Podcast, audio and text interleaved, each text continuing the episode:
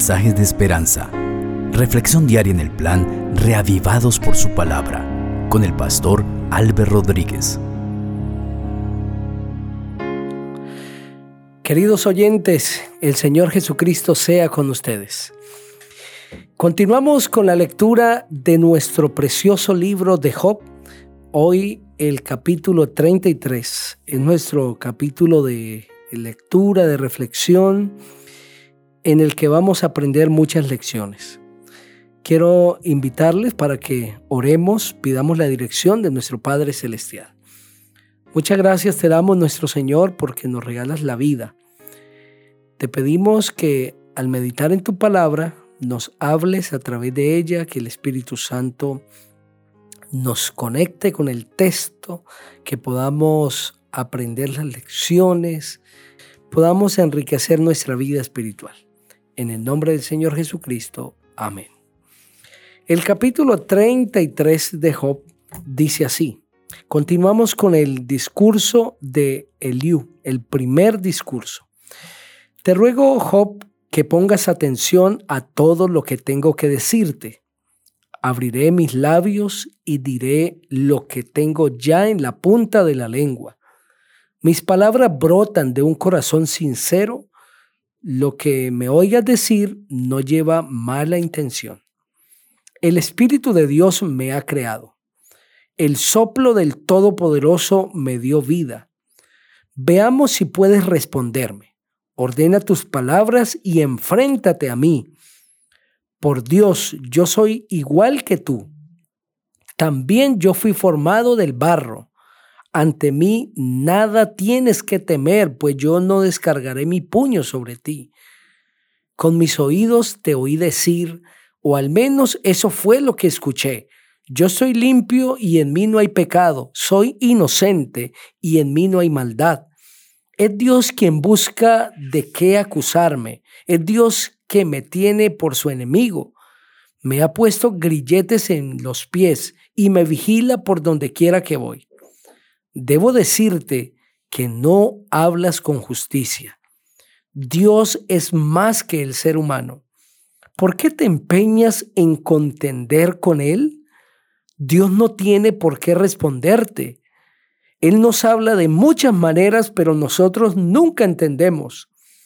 Nos habla en sueños, en visiones nocturnas, cuando el sueño nos vence y nos dormimos entonces nos habla al oído y nos indica lo que debemos hacer para que nos apartemos del mal y dejemos de lado la soberbia, para que nos libremos de la tumba y de sufrir la muerte violenta. Dios nos corrige con enfermedades y con fuertes dolores de huesos. Hasta llegamos a aborrecer la comida y por deliciosa que sea, no se nos antoja. El cuerpo se nos va enjutando hasta dejar ver todos nuestros huesos. Cuando nos vemos al borde del sepulcro y llegamos a las puertas de la muerte, a veces viene un ángel bondadoso, uno entre mil, que intercede por nosotros y da a conocer nuestras buenas acciones. Se compadece de nosotros y le dice a Dios, no lo dejes caer en el sepulcro, que ya he encontrado cómo rescatarlo. Su cuerpo recobra la lozanía de un niño y vuelve a regocijarse como en su juventud. Entonces ora a Dios y en su bondad Dios le deja ver su rostro, le devuelve la alegría y lo restaura a su estado anterior. Entonces canta ante sus semejantes y reconoce su pecado y su injusticia y admite que no sacó ningún provecho. Entonces Dios lo libra del sepulcro y le hace volver a la luz.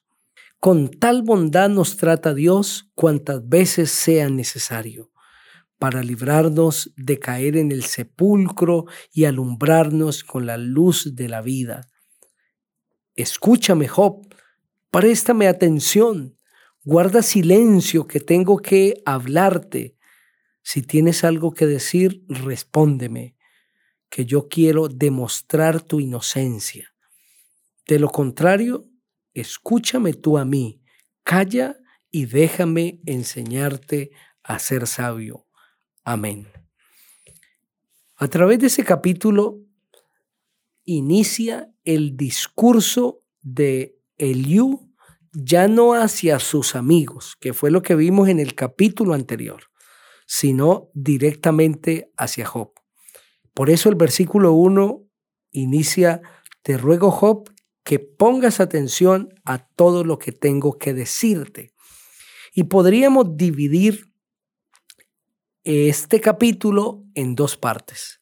La primera de ellas es la reprensión de Eliú a Job porque él ha hablado de una manera incorrecta lo que él determina hablar injustamente.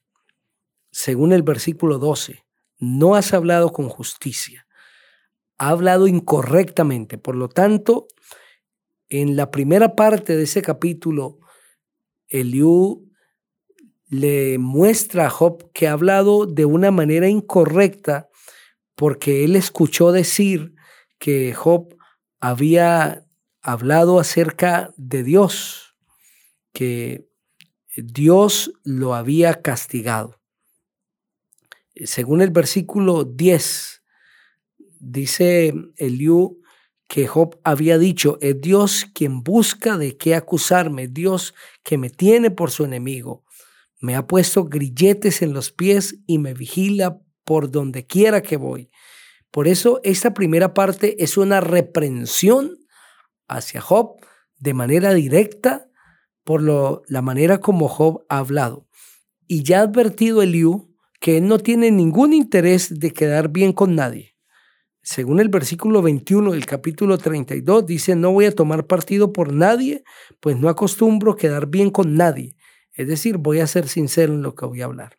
Y la segunda parte de ese capítulo, Eliú habla de un Dios misericordioso, de un Dios bondadoso, de un Dios de segundas oportunidades, de un Dios que nos habla de una manera, de otra y de otra. Y no entendemos, como dice el versículo 14, Él nos habla de muchas maneras, pero nosotros nunca entendemos nos habla en sueños, en visiones nocturnas. Cuando el sueño nos vence y nos dormimos, entonces habla al oído y nos indica lo que debemos hacer para que nos apartemos del mal y dejemos de lado la soberbia, para que nos libremos de la tumba o de sufrir una muerte violenta. Dios nos corrige, nos habla de una manera y de otra, pero nosotros somos de corazón duro. Sin embargo, a pesar de que no escuchamos la voz de Dios y en nuestra terquedad o en nuestra propia opinión seguimos nuestro mal camino y cosechamos los frutos de lo que sembramos, de la mala siembra que hicimos, y luego de eso nos arrepentimos. El versículo 29 dice, con tal bondad nos trata Dios cuantas veces sea necesario. Y es que nos libra del sepulcro, según el verso 28, y nos hace volver a ver la luz. Ese es el Dios del cielo y de la tierra, querido oyente. Es un Dios misericordioso. Es un Dios de oportunidades. Y seguramente Hoy el Señor está hablando para alguien que ha fallado una y otra vez y que posiblemente está pensando que ya agotó todas las oportunidades que el cielo tenía para su vida. Pero todavía Dios tiene misericordia para ti. Y si tienes hoy vida, es porque el Señor, en su gran amor, en su misericordia, que es inagotable, te ha dado una oportunidad más. ¿Qué número es? No lo sé, pero lo más importante es que te ha dado una oportunidad más. Aprovechala. Tómala como la oportunidad de tu vida. Arrepiéntete delante del Señor. Pídale a Dios que Él te dirija, como dice el verso 28, que haga brillar la luz para ti y que te muestre el camino por donde debes andar. Ora conmigo. Padre, muchas gracias te damos porque tu palabra nos enseña. Habla al corazón de cada persona, Señor. Sigue hablando. Cada oyente se ha conectado, ha sintonizado, Señor. La radio no porque haya una casualidad hoy, sino porque tú le dirigiste. Y tengo la seguridad que hablaste el corazón. Que hoy pueda entender que le das una oportunidad más y que la debe tomar como la última oportunidad de su vida. Gracias por escucharnos. En Cristo Jesús. Amén. El Señor te bendiga